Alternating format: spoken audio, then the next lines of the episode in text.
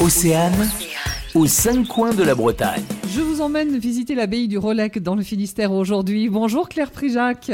Bonjour. Alors vous êtes la directrice de ce site chargé d'histoire. Vous pouvez nous parler de son origine, de ses origines? C'est une abbaye qui euh, au pied des monts d'Arrée. Donc c'est un endroit assez, euh, assez magique, on va dire, parce qu'on est dans un fond de vallée. On a d'un côté euh, les crêtes des monts d'Arrée, et puis de l'autre côté on a de la forêt. Et on est dans ce petit fond de vallée, un peu perdu, un peu caché.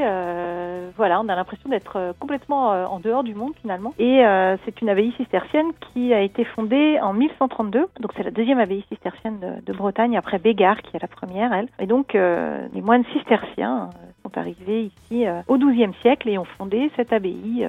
Mais il y a une histoire qui précède, on va dire, euh, le passé historique euh, tel qu'on le connaît, puisqu'il y a toute une légende autour de cette abbaye avant l'arrivée des moines cisterciens. Il est dit qu'il y a eu en fait une autre abbaye avant celle-ci qui a été fondée suite à la bataille de Conomore et de Judual.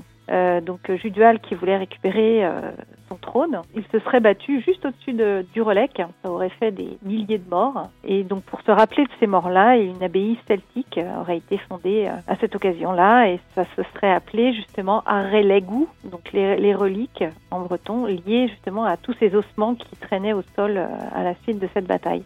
Et donc ce qui aurait donné le nom de Relec. Merci Claire Prijac. Je précise que vous proposez également sur place une projection immersive. Elle raconte cette longue histoire de l'abbaye du Rolec. Merci beaucoup. Au revoir. aux cinq coins de la Bretagne. À retrouver en replay sur océane.radio.